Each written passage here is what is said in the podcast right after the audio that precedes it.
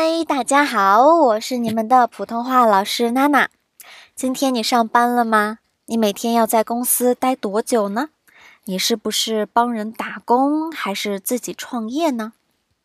我呢是在帮人打工的，所以我是一个上班族。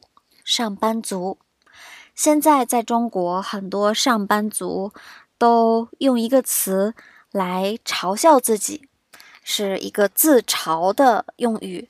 叫社畜，这个是从日语来的词，社就是公司，那畜呢指的是家畜、畜生，所以社畜指的就是公司的畜生。嗯，听起来其实不太好听吧？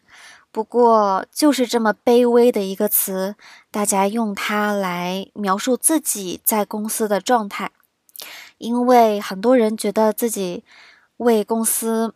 啊，付出了太多，比如睡眠、健康，甚至和家人和朋友相处的时间等等的，每天要花在公司太多的时间，就好像我们在博客里面提到的“九九六”工作制一样，早上九点上班，晚上九点下班，一个星期工作六天，的确会有很多人觉得自己做的这些事情好像没什么意义。可是又不得不做，因为为了工作，为了赚钱，所以就笑称自己为社畜。我的话呢，倒觉得还好，我没有觉得自己有这么累。可是我看到一些朋友呢，他们的确要加班很久，然后工作的状态也不是很不是很满意，自己不是很满意，所以每天就会觉得自己是社畜。